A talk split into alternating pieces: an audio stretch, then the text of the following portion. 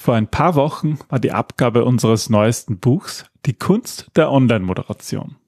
Der Schwerpunkt liegt darauf, wie ihr Menschen digital begleiten könnt, mit vielen Methoden aus dem Design Thinking. Aufgrund der Aktualität des Themas musste das Buch sehr schnell entstehen. Was wir aus diesem Projekt gelernt haben und warum es nicht so leicht ist, einfach zu machen, erfährst du in der heutigen Episode. Willkommen beim Design Thinking Podcast Mehr Erfolg und Spaß im Unternehmen. Hier gibt es Tipps und Tricks aus dem Beratungsalltag von Ingrid und Peter Gerstbach, damit du kreativer und erfolgreicher wirst und mehr Freude bei der Arbeit hast. Und jetzt geht's los. Viel Spaß! Hallo und herzlich willkommen zum Design Thinking Podcast. Wir sind die Gerstbachs und wir stehen für Arbeiten in Gelb. Und was das genau bedeutet und wie ihr damit mehr Erfolg und Spaß bei der Arbeit habt, erfahrt ihr jede Woche hier im Podcast. Hallo Ingrid. Hallo Peter, hallo liebe Hörer. Schön, dass ihr da seid. Das war eine anstrengende Zeit. Ähm wir haben nämlich die Zeit genutzt, wie ihr wahrscheinlich auch schon aus den letzten Episoden gehört habt, an dem Thema Online-Workshops und Online-Moderation zu arbeiten. Ja, und unser Online-Kurs, den wir zuerst gemacht haben, der ist auch das Basis für das Buch, das wir jetzt abgegeben haben. Genau, ähm, also man muss dazu sagen, wir haben das nebenbei, neben den ganzen anderen Projekten gemacht und nebenbei ist dann immer ein sehr ähm, undankbares Wort, weil sich einfach daraus ein Mammutprojekt ergeben hat. Und ähm, aber beginnen wir am Anfang, das ist doch einmal was. Bei der Online Academy geht es uns, wie ihr sicher erraten könnt, vor allem um Menschen. Also es nützt das beste Tool nichts, wenn wenn es niemand bedienen kann oder wenn du es nicht deinen Bedürfnissen oder den Anforderungen deiner Mitarbeiter ausgewählt hast. Und es gibt so unendlich viele Tools ähm, auf dem ganzen Markt und es werden täglich mehr dass wir uns eben darauf konzentriert haben, euch Techniken und Methoden zu vermitteln, wie ihr das Beste aus einem Workshop holt, je nachdem, in welcher Situation die Kunden oder die Mitarbeiter stecken, wie es ihnen geht, was sich gerade tut. Und ähm, natürlich geht es auch um Tools, vor allem um Technik. Peter hat sich da voll hineingetigert. Genau. Aber ähm, hauptsächlich geht es eben um, den, um die Menschen dort abzuholen, wo sie sind. Ja, und ursprünglich haben wir eigentlich gedacht, dass es relativ einfach wird, aus dem Online-Kurs, den wir halt per Video aufgenommen haben, auch ein Buch zu entwickeln, weil da eigentlich alle Inhalte schon da waren. Und die Zeit war halt auch sehr knapp bemessen, weil natürlich der Verlag möglichst schnell das auch herausbringen möchte. Es wird jetzt im Herbst erscheinen. Und aber es ist dann uns doch irgendwie schwer gefallen, weil jetzt, obwohl die Zeit sehr knapp war, ähm, das Buch dann auch wirklich so in Angriff zu nehmen, weil die Arbeiten doch noch notwendig sind. Ja, ne, es war ähm, eine Art Timeboxing-Experiment und ähm, wer mich ein bisschen besser kennt, weiß, dass ich auch einen sehr, sehr starken Gegenspieler habe und also an sich hat es so begonnen, dass der Verlag an mich herangetreten ist und ähm, gemeint hat, wir könnten ja eigentlich aus dem Online-Kurs ein cooles Buch machen. Und soweit war die Theorie ja auch ganz cool und ich fand das auch sehr stimmig. Nur dann ist es halt ans Schreiben gegangen und dann hat es aufgehört, stimmig zu sein. Und das ist ja auch bei Innovation oder generell in Projekten. Die Aufschieberitis ist nichts Neues. Ja, Prokrastination. Jeder kennt es, jeder lebt es immer mal wieder, denke ich mal zumindest. Ich glaube, das Hauptproblem ist, dass sich ähm, die Planung allein schon sehr produktiv anfühlt. Also dieses Hinsetzen und sich überlegen und Zeitpläne schmieden und Ziele setzen. Ja, das sind lauter Dinge, die, die uns gefühlt schon einmal sehr ähm, produktiv erscheinen lassen. Also ich mache das ja immer oder habe das besser gesagt in den, bei unseren früheren Büchern, die wir gemeinsam geschrieben haben, gemacht, dass ich mir so überlegt habe, okay, es müssen laut Verla Verlagsvertrag 220 Seiten werden. Da habe ich mal eingeschrieben, okay, wir müssten ungefähr jeden Tag x Seiten schreiben oder jede Woche oder wie auch immer. Und dann ich habe sogar mal so einen Burndown-Chart gemacht, wo man sozusagen sieht, sind wir noch in der Zeit aber irgendwie hat es nicht geholfen. Ja. Ich habe dann vielleicht eine Stunde in diesem Excel-Sheet äh, verbracht, aber äh, hätte ich die Stunde geschrieben, wäre das wahrscheinlich sinnvoller gewesen, weil es zumindest mir nicht geholfen hat. Und ja, dich anscheinend deprimiert hat. Oder? Der, es war extrem deprimierend, weil diese Kurve immer weiter nach unten gegangen ist. Weil das Problem ist nun mal, dass ähm, du kannst nicht alle Inhalte gleich behandeln und auch nicht alle Tage. Es gibt Tage, da haben wir Projektarbeiten, da müssen wir viel arbeiten. Da fehlt auch ein bisschen diese kreative Zeit, weil Schreiben ist extrem harte Arbeit. Das vergessen viele, das tust du nicht nebenbei.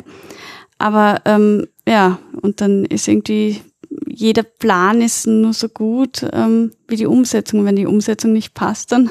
Ja, also diesmal habe ich es gar nicht erst begonnen, das irgendwie zu planen, weil das Zeitplan so eng war, dass wir einfach losgelegt haben. Vielleicht ist das ja eh ganz gut. Aber interessant ist ja, du hast ein bisschen recherchiert und bist draufgekommen, dass dieses Problem ja eigentlich wahrlich kein neues Thema ist. Es ist nicht nur Jahrzehnte alt, es ist sogar schon seit Jahrhunderten ein Thema, anscheinend für alle Menschen. Ähm, man kann eigentlich bis zu den griechischen Philosophen zurückgehen, oder?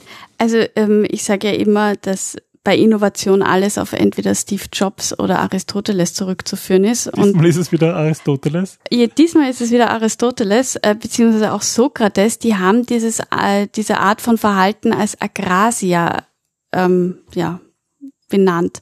Agrasia ist ein Zustand, in dem du eigentlich gegen dein besseres Urteilsvermögen handelst.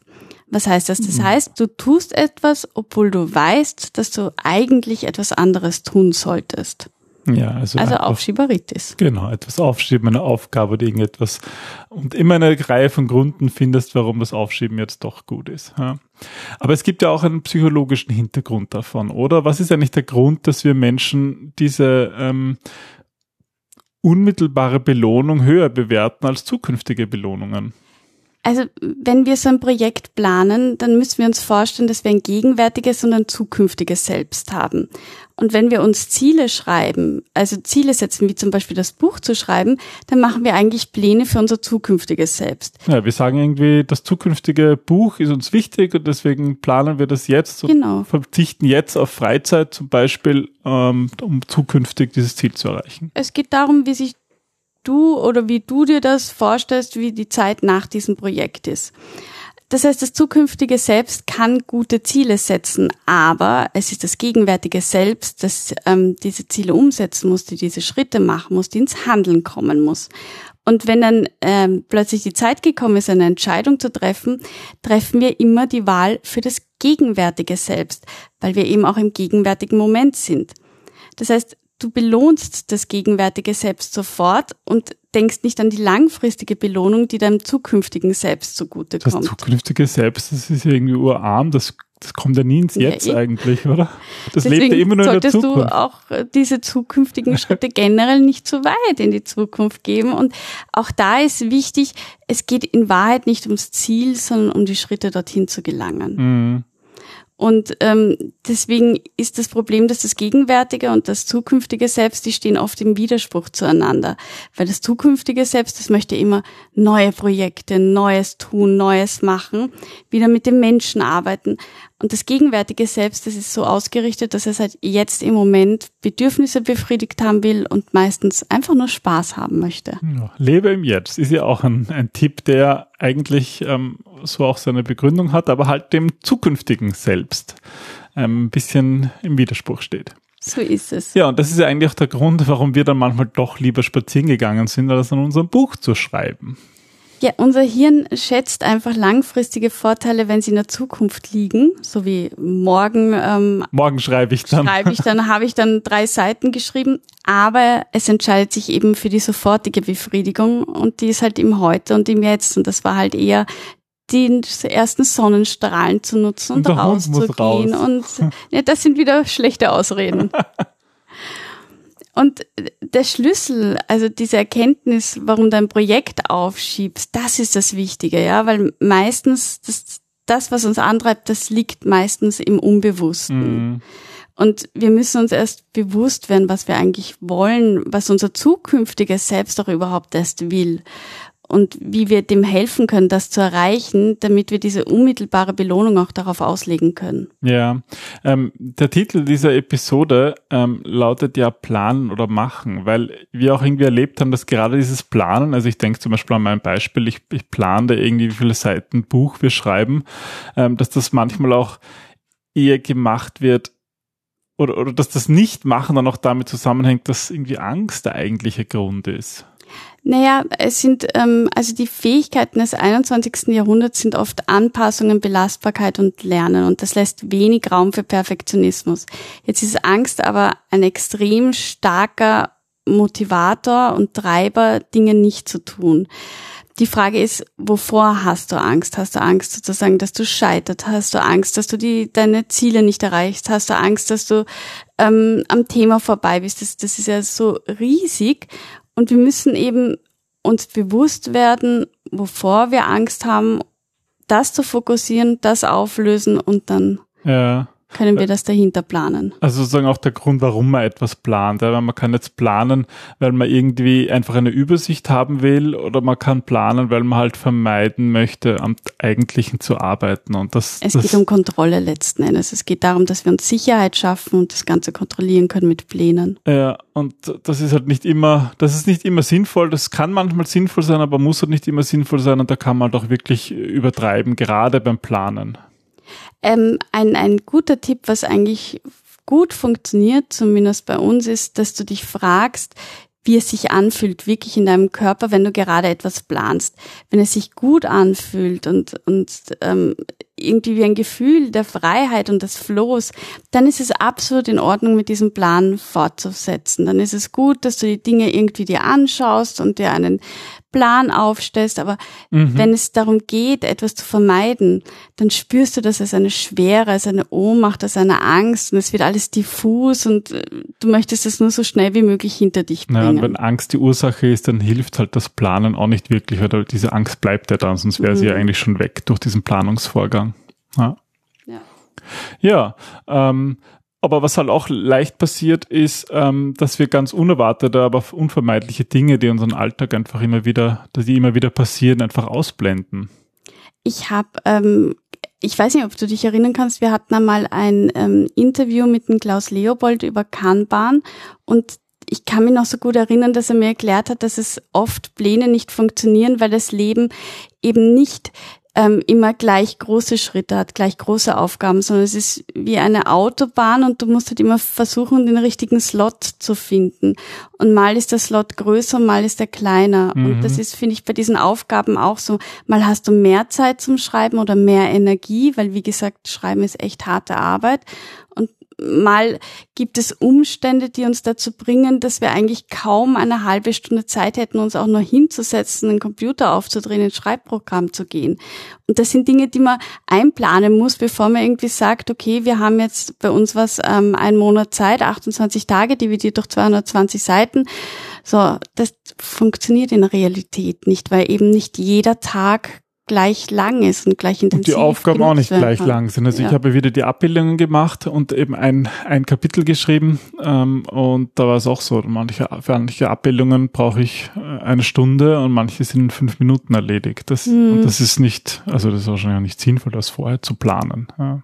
Nee, es Aber so ein, halt nicht, ja. so ein Plan kann halt irgendwie so ähm, äh, den, den Sinn eines Leuchtturms einnehmen.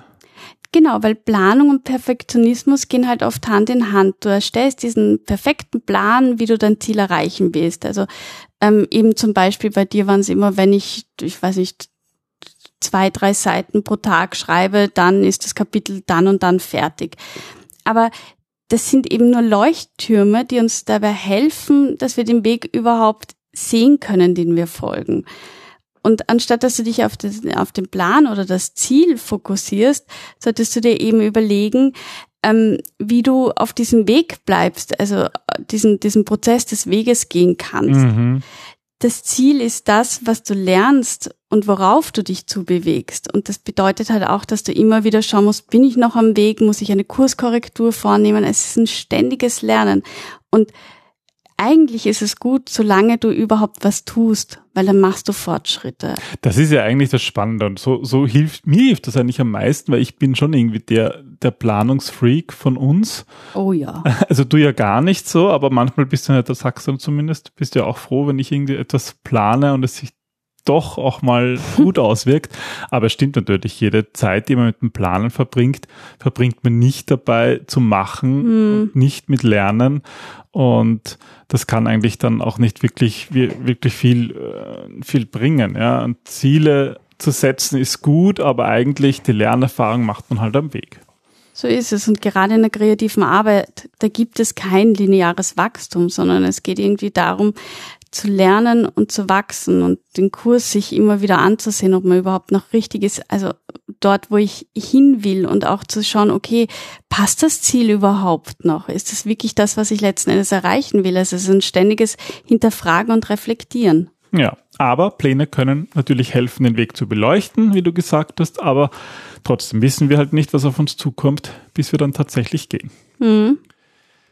Ja, was gibt's jetzt noch so für abschließende Tipps, um genau diese Situation zu überwinden, diese, diesen, dieses Problem, dass wir ähm, eigentlich diesen Zustand, dass wir gegen unser besseres Urteilsvermögen handeln, dass wir Dinge aufschieben, obwohl eigentlich unser zukünftiges Selbst es erreichen möchte, aber das derzeitige, das aktuelle Selbst, das nicht ähm, die, die kurze Belohnung will, was kann man jetzt dagegen tun? Was ist die Karotte sozusagen an der genau. Angel für den Esel? Eine Karotte.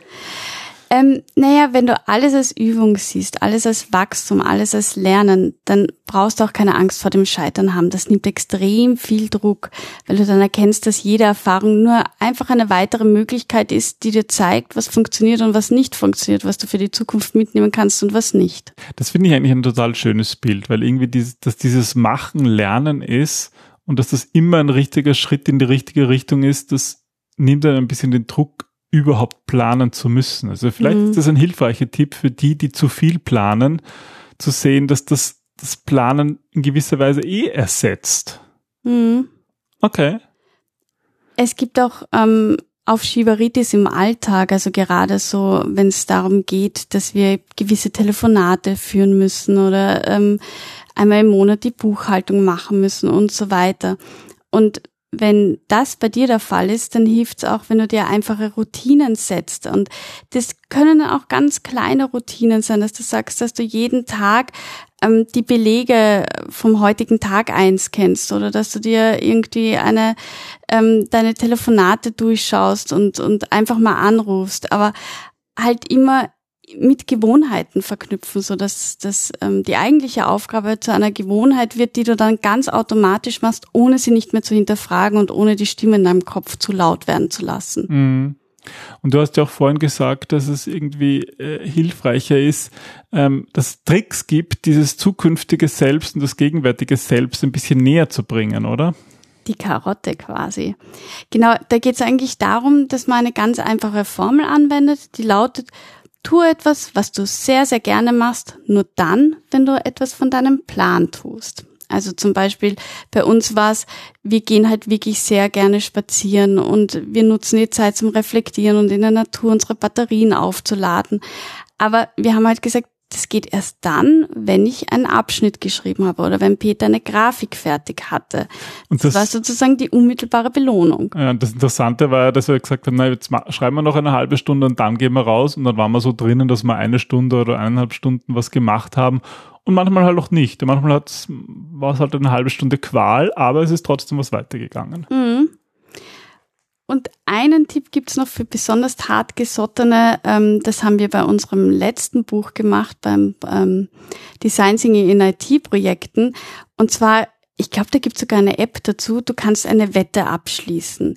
Für jede Woche, die du in Verzug gerätst, musst du an eine Partei, an eine Organisation, an irgendjemanden, den du wirklich wirklich von Herzen verabscheust oder hast oder einfach nicht unterstützen willst, etwas zahlen.